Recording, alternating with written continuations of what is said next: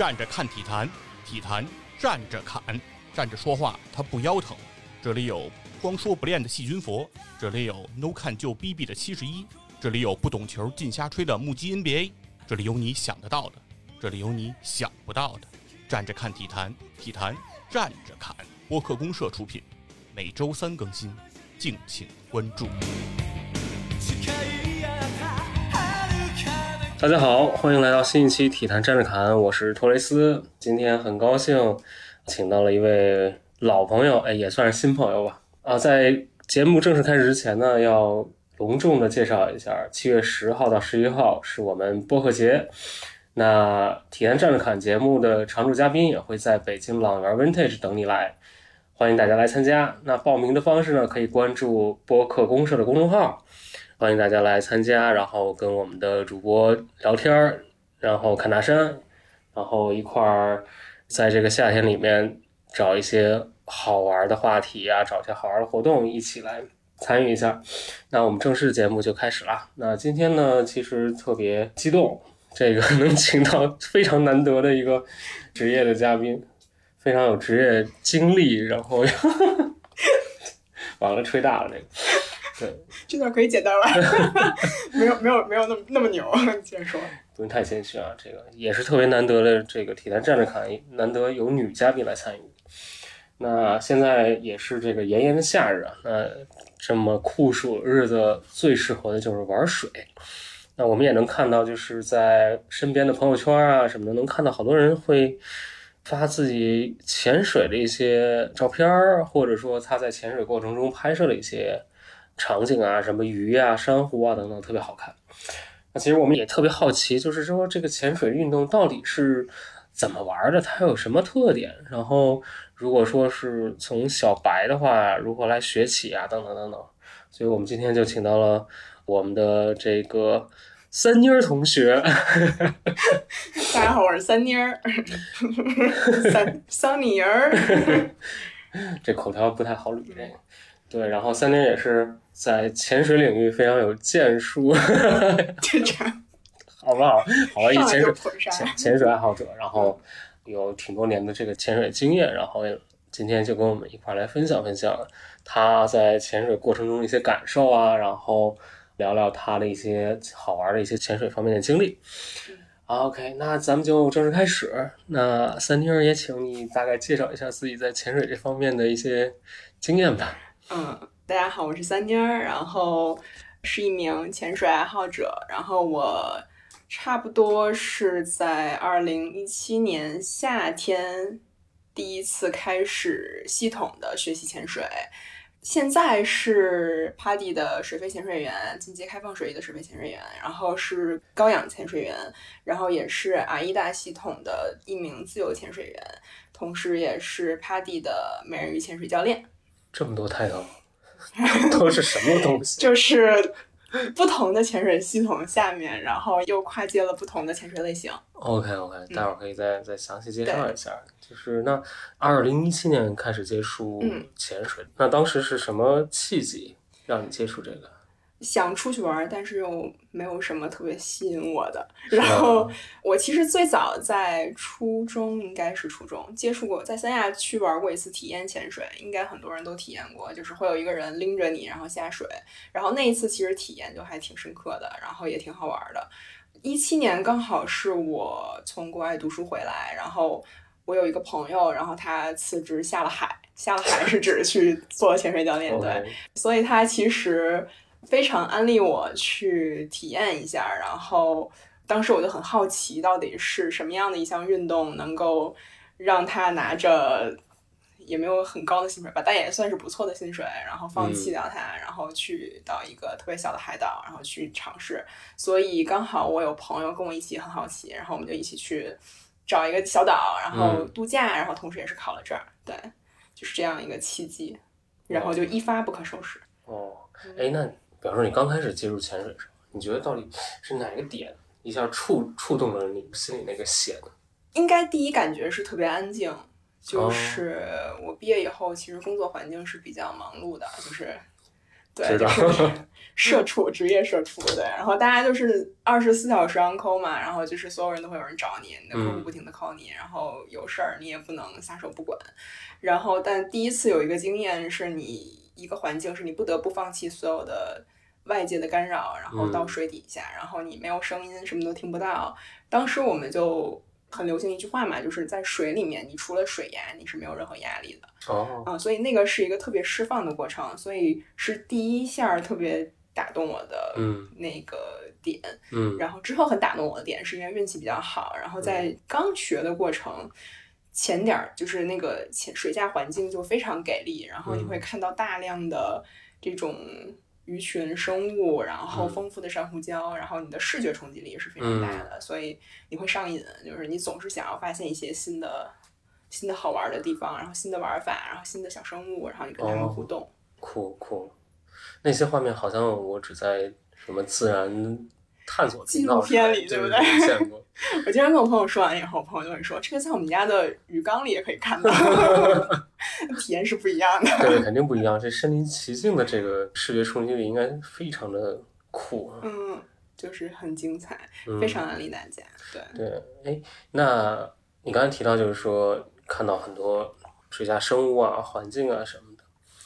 比方说，我因为我不太懂啊，比方说你在不同的这个深度，包括你在不同的地理位置，它能看到的这种种群啊，或者说一些水下的感觉也都会不一样吗？差别很大吗？会非常不一样。其实休闲潜水的最大深度，我们聊水肺潜水嘛，休闲潜水的最大深度可能也就是到三十米。嗯嗯，然后基本上三十米以内你能看到的一些，当然也取决于不同的地方。就比如说嗯在东南亚的一些海岛，跟在国内的一些海岛，你肯定看到的那个丰富量级是不一样的。嗯嗯，但是在三十米以内，基本上你是能够看到大量的足够多的生物的。当然，再往下也是可以经常会看到一些鲨鱼呀、经常会有一些能去到很深的地方，他们是可以看到一些鲨鱼啊，可能几率更大一些。但是三十米以内，其实大部分的生物都可以看得七七八八，就是除非你真的很想探索剩下的那几十米、几千米，对，因为浅层是因为有光照，嗯然后会有一些浮游，所以其实它的珊瑚礁也好，或者是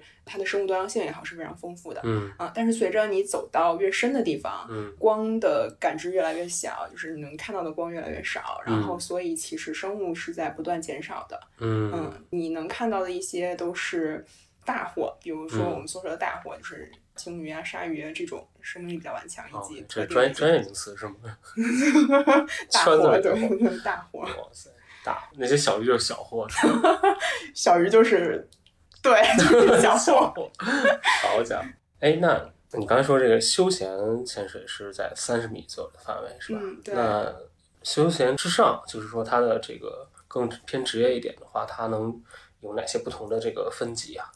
就这个分级就比较细了，因为哦我们常说的学生、呃学生会去学，或者是我们这样的人会去玩的，都是休闲级别。嗯然后休闲级别里面又分成，比如开放水域的初阶潜水员，还有进阶开放水域潜水员，然后分别是它的深度限制分别在十八米和三十米。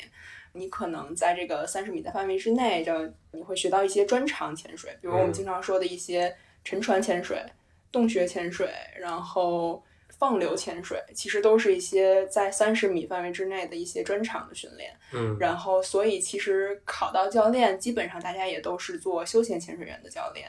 然后再往下，其实我有朋友会涉及到的叫技术潜水，就是它可能会有一些双屏以及你的气体的转换，比如我们长期使用的是压缩空气瓶，嗯但是当你真的接触到技术潜水以后，那空气的成分是会变的，比如有人用高氧瓶，有人甚至有三种气体的混合，所以就更加专业。那它其实保证的是你可以在水下停留的时间更长，嗯。然后嗯更安全，然后也会涉及到一些水压的一些变化对身体嗯。带来的一些影响，嗯、就会涉及到更多专业的知识，包哦括一些、酷对行业内的，他们叫饱和潜水吧，嗯。也就是长期在水下作业的人群，那是另外一个潜水的职业世界了。明白。你刚才提到什么沉船啊，什么、嗯还有什么来着？洞穴是吧？洞穴对，就就放相当于是在休闲潜水里面也会有不同的这种这种场景，是吧？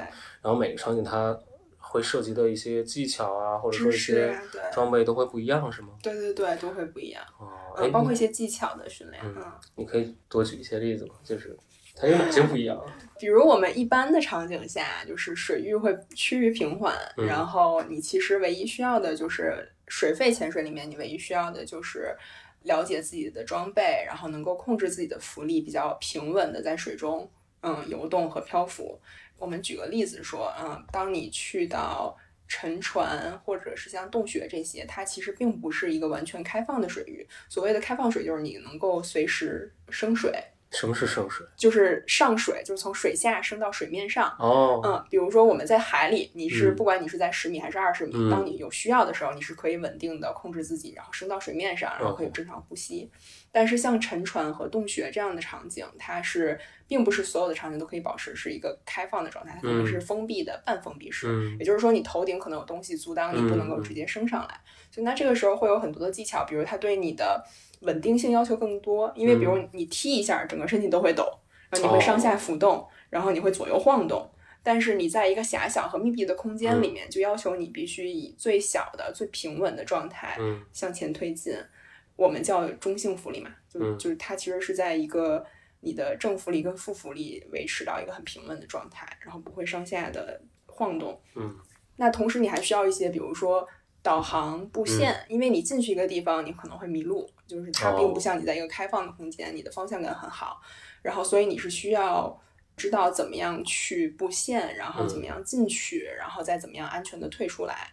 所以它其实更加的专业，以及因为你在沉船和洞穴，你的可能时间更长，嗯。你不能说像我们半小时就升水，因为你这一条路走下来，你可能就是需要一小时或者两小时，所以你的潜水时长就会影响到说，那我是不是需要两个气瓶？我是不是需要不同的气体的置换，然后来实现一些比如减压程序或者是一些更复杂的流程？所以它的技巧会涉及的更多、更专业。嗯，当然，像我们如果只是说为了玩一玩什么的，嗯就休闲潜水就足够了。嗯，像沉船，我们很少会去很深的或者是很密闭的空间。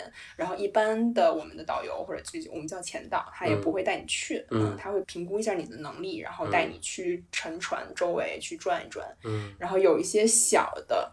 比如很小的，像是一个窗户一样的，你可以钻进去再钻钻出来的，哦这样算半封闭的，是可以玩的。对，取决于个人的能力。嗯，但是像放流就是另外一个世界，放流就是我们水下会有很大的流动嘛，嗯就是你流大的时候你是没有办法逆流而游的，嗯就是你逆流的时候你会很耗氧，嗯很耗体力，可能游五米你就像跑了一个八百米一样。所以基本上在这样的环境下，就会有一种叫放流潜水，就是你顺着流，流会带着你走，你不需要动。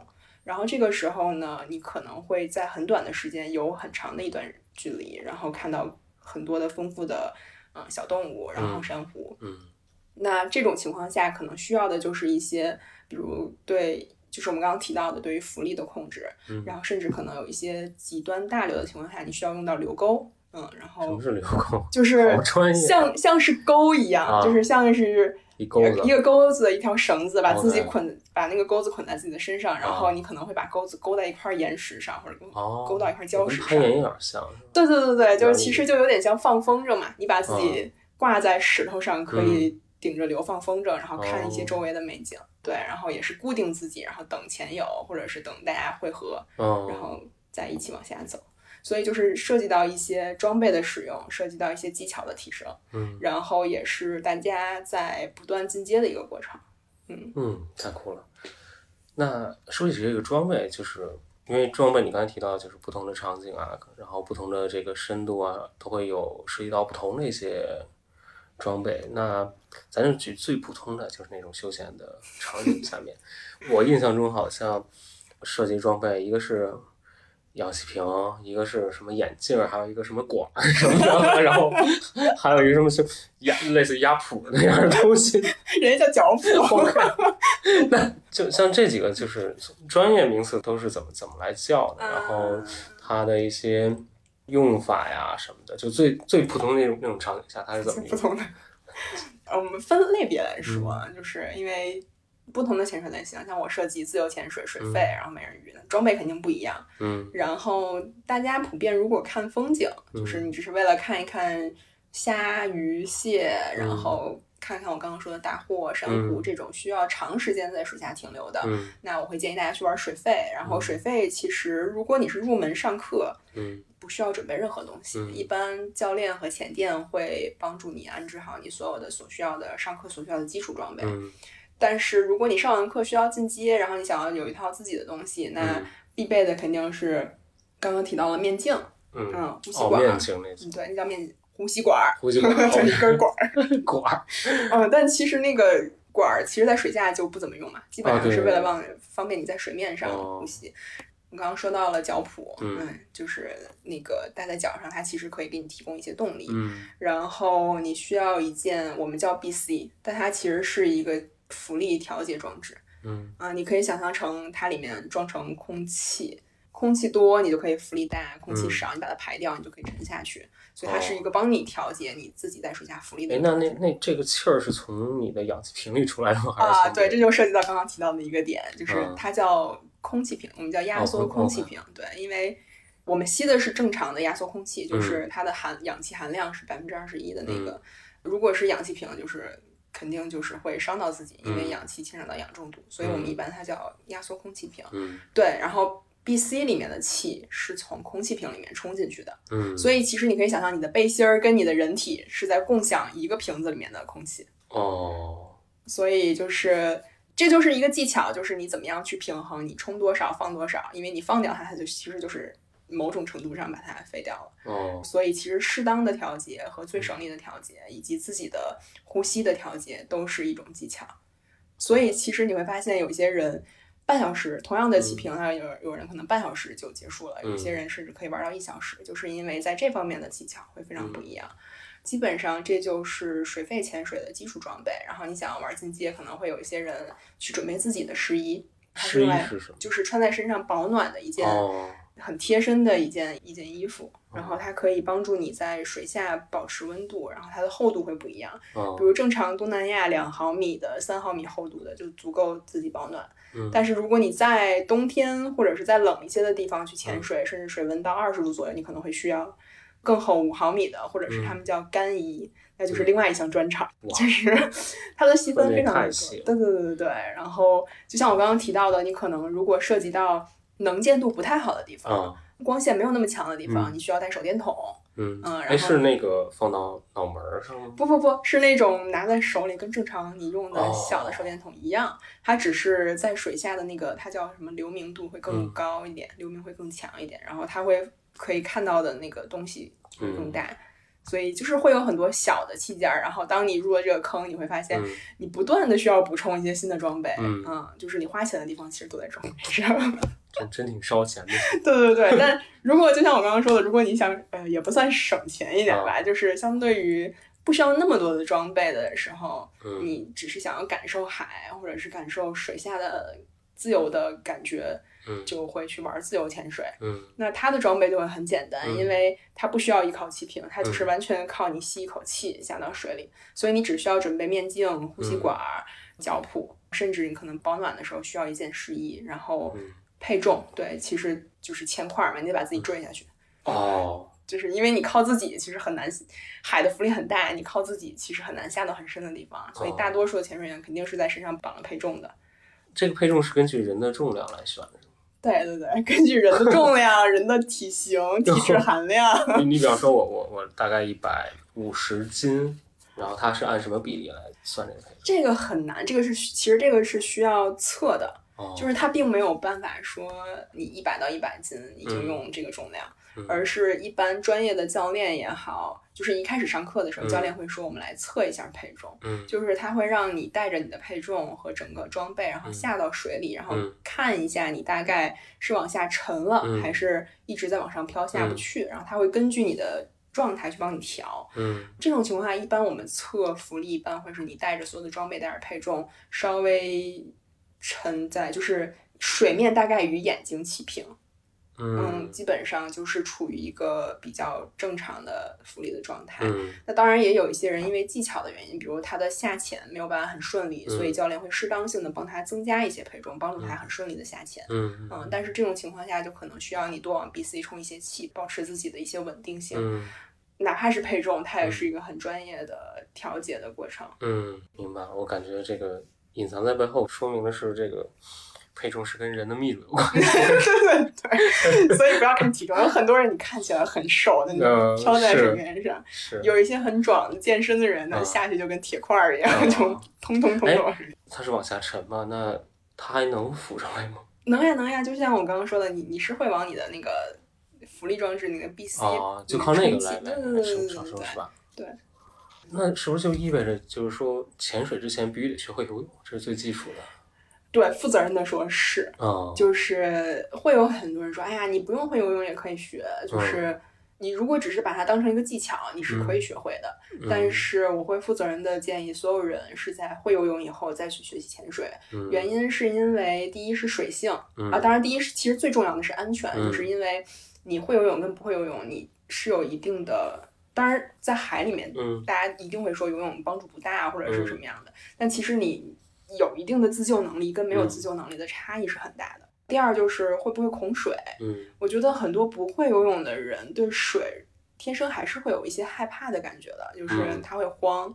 那我觉得在潜水里面最重要的一点就是你还是不能慌，嗯，因为你一慌你会忘了所有的技巧和所有应该要做的事情，嗯你手会乱抓呀，你会碰到你的一些装备啊，就嗯就很危险。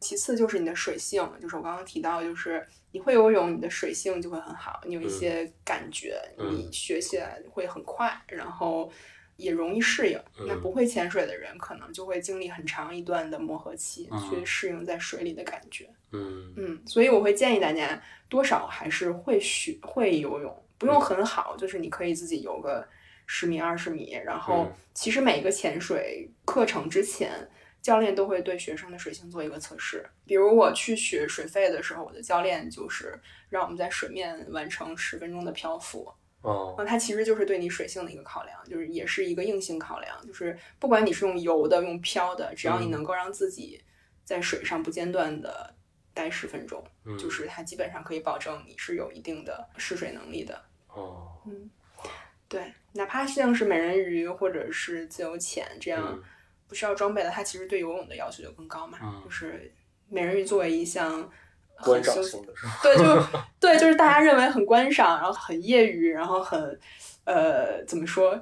肯定是休闲娱乐性更强的一项运动来说，我们也会要求学生在上课之前能游够二十五米，哦，就因为挺重要的，因为不要看水浅，就是潜水区也会有很多潜在的风险因嗯素，所以建议大家会游泳。嗯嗯，说起这个风险来讲，就是有有很多人会认为，就是潜水它还是有很多这种不确定性，还有这个危险的因素在里面。不论是你的自己的技巧本身，嗯包括对于海洋这种你无法预知的一些风险，包括这个水下你的设备可能会是否有一些隐患造成的一些风险，嗯还有就是一些这种大祸小祸 可能会给你造对，在鲨鱼面前游过会不会被吃掉？对，其实从你来讲，你觉得这种安全潜水本身的安全性怎么样，以及是否能够很好的避免这些所谓的风险？嗯，就是会有很多人来问我说，尤其是我一开始潜水，我爸妈或者是我家人也会担心，就会说太危险呀，嗯或者是不够安全。然后我一般都会开玩笑跟他们说，哎，不危险，不危险，一点事儿都没有。嗯。但其实如果是很认真的跟大家说的话，就是我们要承认潜水的风险和危险性极高，嗯。但是并不代表你每一次下水 都是顶着极大的嗯。这种需要上一个几百万的商业保险才可以下水的，因为你面对的不确定性会很高，嗯。水压也好，海也好，然后水流也好。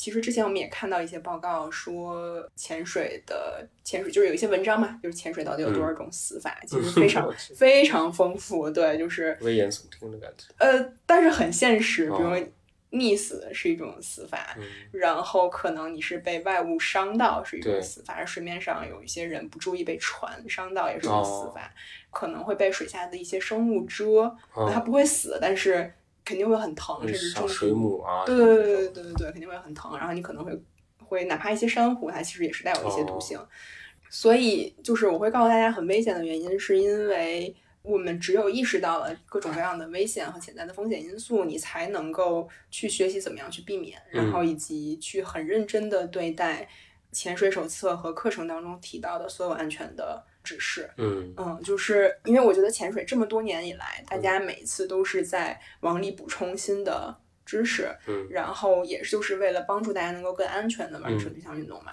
然后像我们经常会去强调一些因素，就是永远不要独自潜水。就是你需要有潜伴，然后你需要两个人甚至两个人以上，然后一起结伴下水，嗯是因为可以互相帮助，在紧急的情况下，会有一些比如永远不要去触碰海里面的生物，哦。嗯，就是第一肯定是因为你的触碰会对海底下的生物存在危害，嗯。因为你不知道你身上带了什么东西会对它们产生一些伤害。嗯。然后其次也是因为这些生物其实是有保护自己，会有一些应激措施，嗯比如它会反过来攻击你，它会嗯。误会你的行为，嗯。它也会自身带有一些毒性。嗯。在你不确定的时候，你的触碰可能会伤害到自己，嗯。就是会有一些类似于这样的安全准则。嗯就是是希望大家能够严格遵守的，一定是在保护自己，然后不要超出自己的能力范围。比嗯如你只是考到了十八米的证，你就不要去十九米。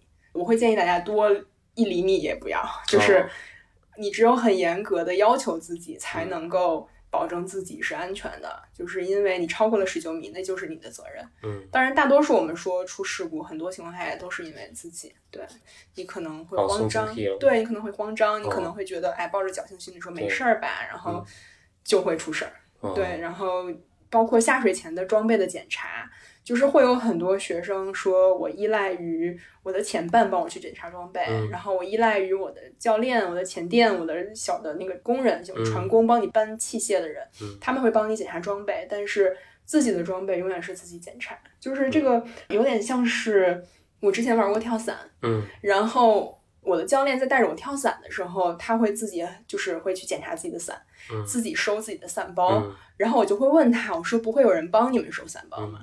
他就说那个是自己的保命的东西，嗯就是你怎么会放心让别人去检查？嗯就一定是关乎自己生命的装备，一定要是自己检查的。所以我们其实潜水也是一样，嗯你自己的背心儿、呃夹克，然后你自己的气瓶是不是开了，然后装备是不是正确，你是不是穿戴整齐，然后气量是不是足够，这些完全是依靠自己。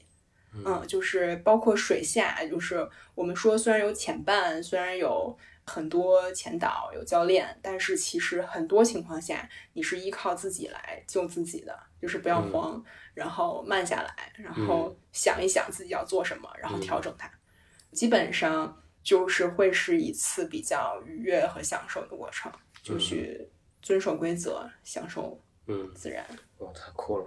你刚才提到这个跳伞，我觉得可以下一期再约你讲跳伞。那个我更业余，那个我就没事，说那那那个我们一想都觉得恐怖。嗯。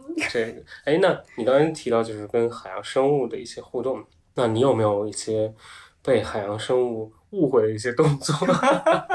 我觉得我还是挺遵守规则的，哦我尽量就，我觉得我在初级阶段会因为控制不好自己而去碰一些，比如珊瑚礁石、珊瑚啊嗯什么这些，我觉得是我没有办法控制自己，嗯然后不得不就是被动的触碰了。之后在能力稍微好一些的时候，我会尽量不要去碰它们。嗯我跟生物的互动，我其实，在最开始啊，我被伤害的时候就没有想过的是我在浮潜的时候。嗯竟然被伤害过，就是因为我直接腿剐蹭到了珊瑚石上面，它是一块硬珊瑚，然后真的是一大片的血，然后上了岸以后，我以为它只是一个小伤口，然后发现它没有那么快愈合，然后我们就会觉得说。是我印象很深刻的一点，是因为你没有想到珊瑚会有很大的伤害，然后它可能会有一些细菌会阻止你伤口的愈合，然后你可能需要消毒，需要很完整的手，就是一套清创伤口的这样的流程才可以止血，然后等它慢慢恢复，然后并且我那个伤口真的恢复了很久，嗯，就是大概得有一年的时间，我这么久就是非常久一个划伤。对对对，它它可能不流血，很快就不流血了，但是那个伤口的愈合速度会非常慢，哦然后包括那个疤痕的停留时间，当然有可能是我年纪大了，本来疤痕去的就，但真的很久，所以就是提醒大家，即使是一些珊瑚，嗯然后会有一些很大的风险，然后会很疼。很有意思的经历是我被鱼袭击过，就是呃并不大，然后小货。对对对，中货，中货中货。然后就是我们在水下说，你了解以后，你会发现很少有生物会主动攻击你，嗯哪怕是鲨鱼，它嗯也很少有鲨鱼，就除非一些攻击性很强的鲨鱼，嗯它会偶尔去攻击人，嗯但是很少有生物会主动攻击人类，除非是自卫性的，就是你你惹到它了。那有一种呢叫斑鸡鱼，叫 trigger fish，嗯，它长成什么样呢？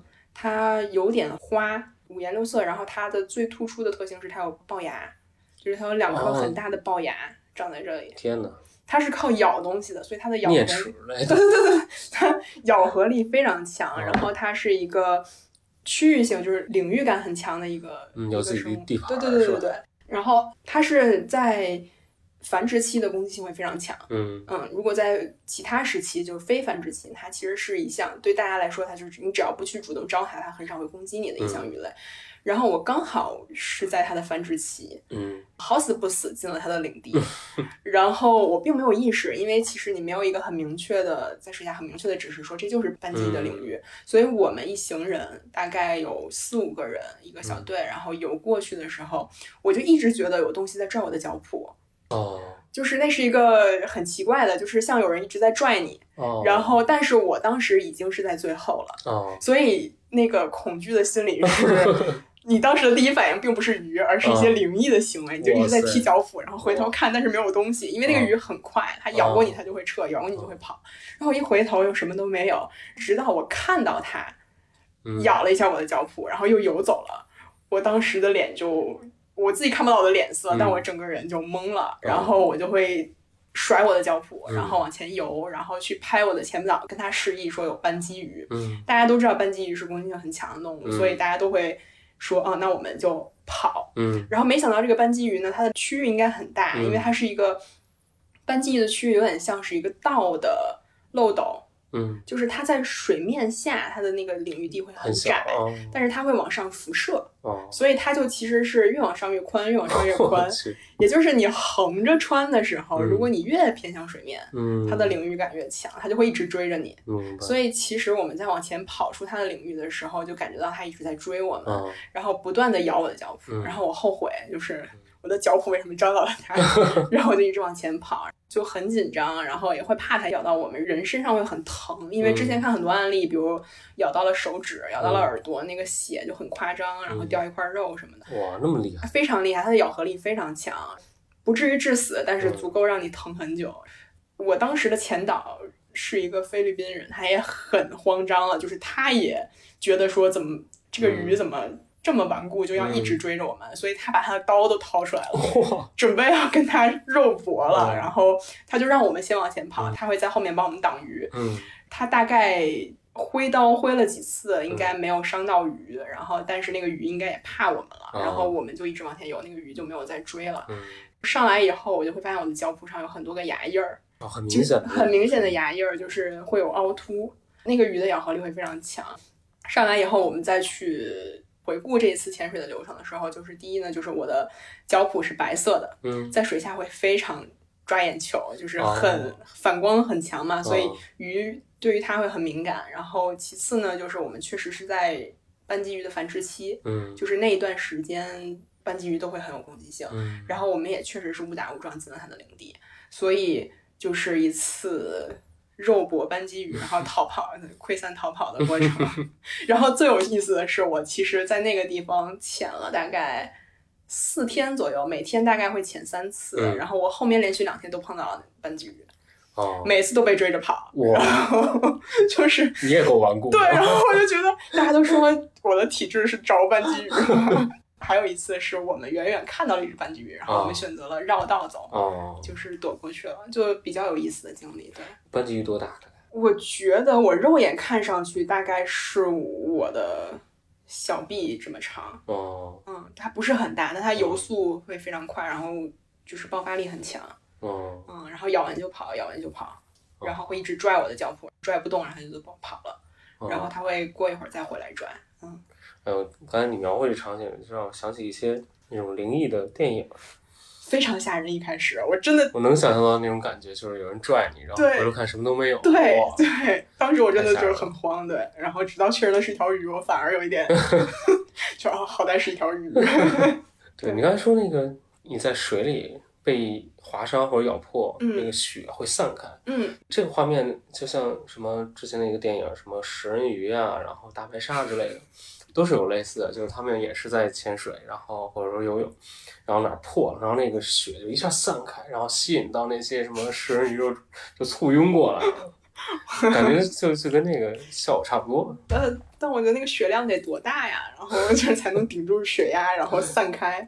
就是我的那个伤口，可能被珊瑚刮伤的那一次，伤口确实面积很大，但是血量其实，在水下因为有血压，水压，嗯所以它其实不会散的那么那么明显，嗯你只会看到自己的伤口，嗯，然后往外阴血，它其实不是散开的那种状态。哦一般情况下，我们也会说人类的血不会吸引鲨鱼。食人鱼我没有碰过，但是鲨鱼其实是对人血没有任何反应的。嗯，不算没有，不能这么绝对，嗯但是它确实不太喜欢人血和人肉，嗯所以一般情况下，你在它不是那么的极度饥饿，然后你又招了它，惹怒它，嗯你放血，理论上它是不会对你有感觉的。然后我们也经常说有一些笑话，就是嗯那些被鲨鱼袭击的人类，就是完全是被鲨鱼的愚蠢害了。因为它可能，比如它只是以为你是一条鱼，它上去咬了一口，觉得你的肉不好吃，然后它就想走了。哦，所以它其实只是想尝一口。尝一口，对，试吃一下，比如像冲浪的人，你可能在他的视角里面，就像是一条鱼在水哦面上，结果他发现不是，因为他很蠢，他视力又很差，嗯然后他就走了。嗯，基本上是这样的事故，当然也会有一些是有，比如说你可能无意当中挡了他的路，嗯或者是你可能有一些行为让他以为你要攻击他，嗯嗯，他会出于自卫而去攻击你。就是大多时候就是不要去招惹他，然后我们如果看到了就离得远一些，然后找一个地方稳定自己，然后看他游走就好了。就是哦其实它并不会主动攻击人类，嗯，然后有一些会有，比如说我们经常说的一些远洋白鳍鲨或者一些嗯特定的鲨鱼种类，它是攻击性和领域性比较强的动物，大家绕道而行。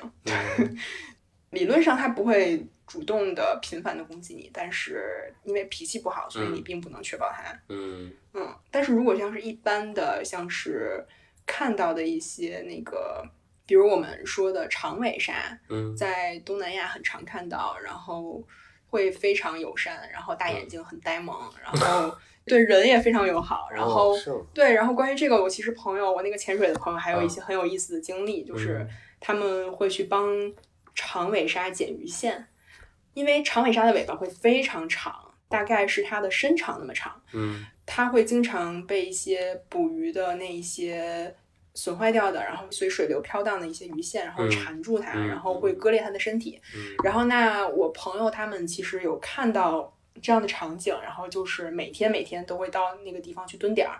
如果长尾鲨游过来，嗯他们就会拿剪子或者一些器具，然后想办法嗯把那些鱼鱼线剪掉。嗯然后长尾鲨其实它亲人就亲人在说啊，它大概感知到你没有伤害它的嗯可能，到了时间或者到点，他也会过来找你。哦，然后同时他也会带他的受伤的伙伴一起过来，就所以他其实是一个还还很挺聪明对很温顺的一个。当然，这个信任建立了很长时间，就是嗯我我朋友，我看他们说确实建立了，比如需要几天或者几个星期嗯这样子，慢慢慢慢去培养这个信任感。对，所以它其实是很温，有的鲨鱼是非常温和的，嗯嗯，这个跟印象中的这个水下环境不太一样嘛。凶猛的那个形象还是挺有区别。我们觉得鲨鱼很呆萌的，哦然后就是经常会有人说，哎，你们会不会被鲨鱼追着跑？我们说那嗯都是我们潜水员追着鲨鱼跑。哇塞，哎，那其实你刚才提到你很多那种你的这些经历上，嗯，那肯定可以想象出你去过很多不同的地方去潜水，然嗯后你可以介绍一下吗？就是你去过哪些地方？嗯，我就比较穷 只去过东南亚的。我我基本上因为像一七年，一七年我开始学，然后一八年可能开始进阶上课，然后一九年玩了一年，就赶上疫情了。嗯然后基本上也没有办法出去，所以基本上我前面的时间都是在东南亚，嗯然后比如印尼，嗯然后呃菲律宾、嗯泰国，嗯嗯，就是比较国内人比较常去的一些潜水的地方。然后嗯这些地方就是相当于有非常适合初学者的水下环境，嗯。就是它没有那么复杂，水流不会很大。嗯。其次呢，费用大家也可以承担，就是因为它的那个汇率比较划算，然后生活水平没有很高，嗯。所以其实比较友好。初学者会比较推荐去印尼的，比如有一些巴厘岛的地方会很好，然后菲律宾会有 PG 岛，嗯。嗯，会有很多人推荐泰国，是因为泰国的潜水员非常多，它已经成了一套流水线嗯。潜水工厂。但是我自己的个人感觉也是因为它被开发的很完善可能有点过度完善所以它的水下环境和潜水员的参差的等级嗯。会让这个环境变得很不可控。嗯。所以我自己后来常去的地方就会是菲律宾和嗯。印尼，比如印尼我会去，最早去了龙目岛，它其实是非常小的，在巴厘岛周边的一个岛。嗯我当时是飞到了马来的一个地方，转机去了龙目岛，然后又从龙目岛下来。坐船坐了两个小时，去了一个特别特别小，嗯一个步行两个小时就可以逛完整个岛的嗯一个小岛，然后叫叫吉利岛，吉利群岛。嗯然后那个地方你到了沙滩就可以坐船，坐船两分钟、三分钟嗯就可以下水潜水，非常方便。然后水下环境也很好，然后水下的多样性也足够，你可以看到很多很丰富的生物。嗯但是，但是这两年火山频发，对，然后就是可能在一个复建的过程，对。但是我会非常推荐啊、呃印尼有很多群岛可以去，然后比如蓝蒙岛、科莫多、美纳多，然后都是潜水员经常去的一些地方，嗯能见度很好，温度很好，水域不会很复杂。嗯同时，菲律宾也有一些，比如 PG 薄荷，然后刚刚提到的那个长尾鲨会常去的妈妈岛，嗯既有初级潜水员可以去的地方，嗯又有一些高级的潜点儿啊，比如说沉船，就是嗯适合一些高阶的潜水员去玩儿。就是我会觉得东南亚其实是足够大家玩儿一段时间的。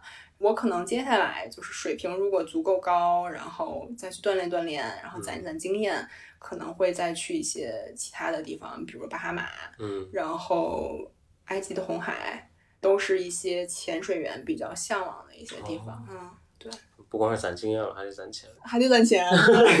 真挺方便的。对对对哇，社畜的悲哀生活。哇，太酷了！嗯，那像国内呢？国内你去过哪些地方？我国内那其实大家肯定会推荐去三亚呀，或者是海南这些，人群很多，嗯然后。我自己觉得，就是印象当中，可能水下环境没有那么好，然后人又很集中，嗯就是玩一玩还可以。然后嗯对于一些高阶的潜水员来说，可能确实它的趣味性就会弱很多。嗯然后今天比较多的是去西沙，有很多自由潜水员会去西沙群岛。相对来说水比较干净，然后能见度比较好，但是就是沙地，然后嗯。生物可能没有那么多，没有那么丰富，但是拍照会非常好看，所以很多小姐姐都会喜欢去。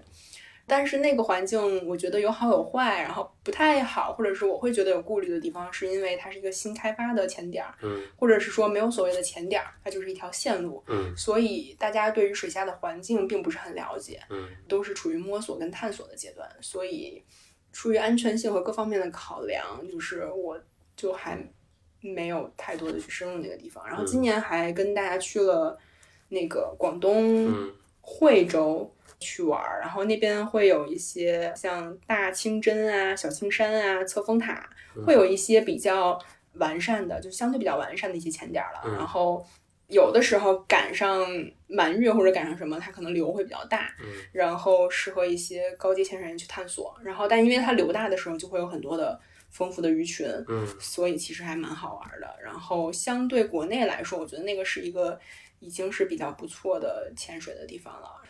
夜潜的时候，半夜会看到一些很有意思的小生物，然后虾虾蟹蟹，然后章鱼都可以看到。哇对，然后流大的时候可以玩一些放流。嗯。自由潜水和一些练技术的人会在内地找一些淡水的地方去玩儿，嗯。比如会有人去云南的那个呃抚仙湖嗯，它其实是淡水的水域，也算是高海拔潜水。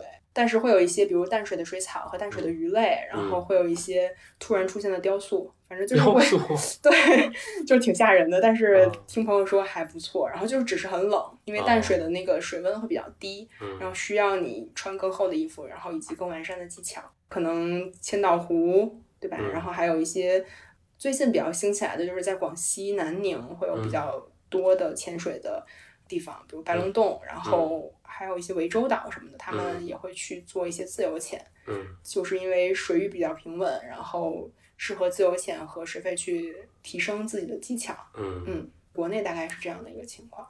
嗯，哇，那这么看，国内其实也有很多值得去尝试的一些，是的，是的，嗯，就是很有意思。对，我觉得可能唯一影响的就是水温，嗯它不像东南亚的海岛水温那么的适宜，它可嗯能嗯时间长了会很冷。嗯，嗯，对，明白。哎，那比方说，我从零开始学，达到一个能潜水，就是最简单的一个潜水场景，嗯，需要大概多长时间？需要考哪些证儿？学哪些东西？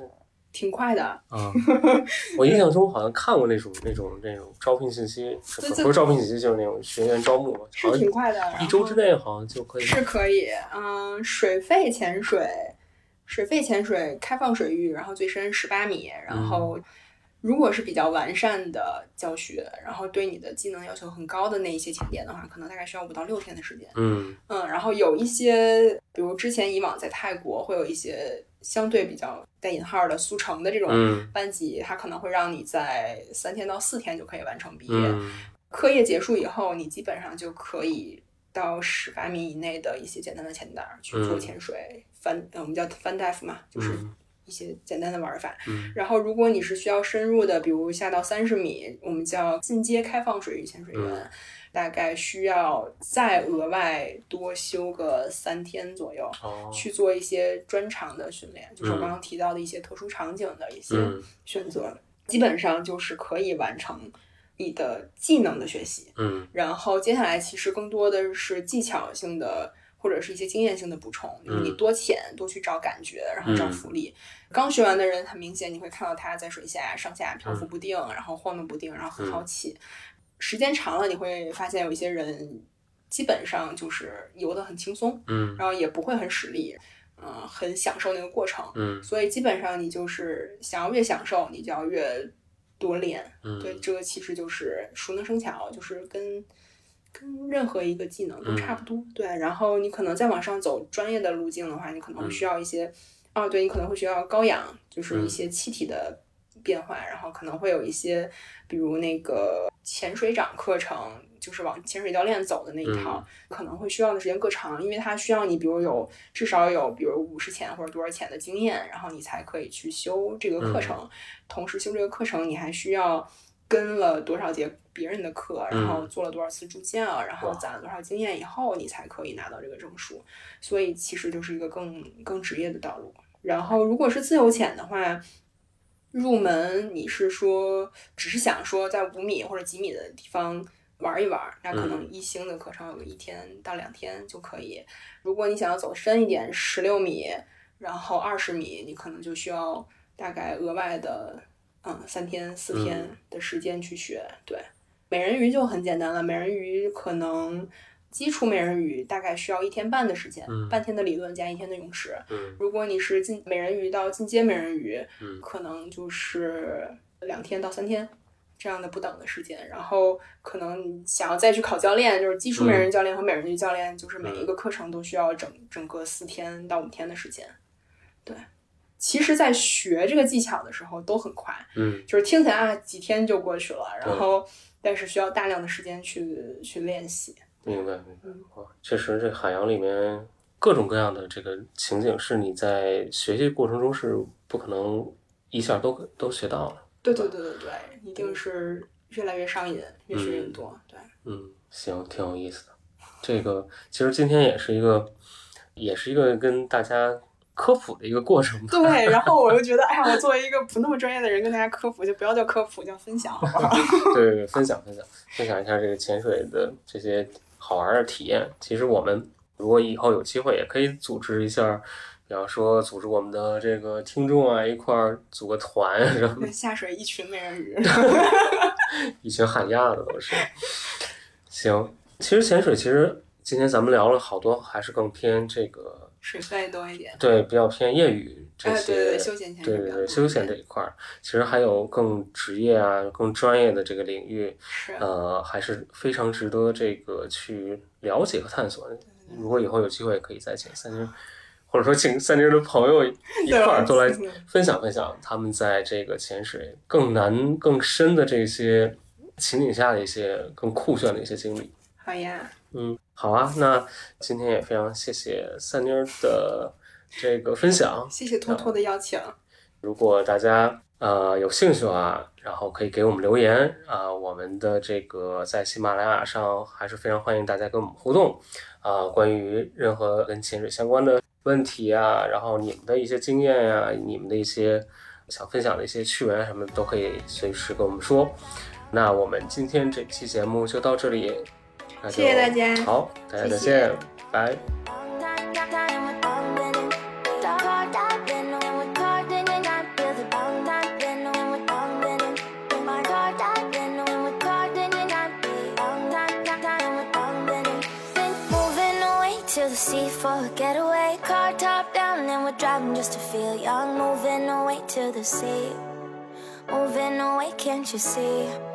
Sand in your feet, feel the breeze in the summertime. Stars in the sky, one dime for a first time. Moving away to the sea. Moving away, can't you see? We'll drink honey by the ocean. It's our favorite potion. Come on, baby, let me tell you one time that our days will never end, yeah. No, our days will never end, yeah. No.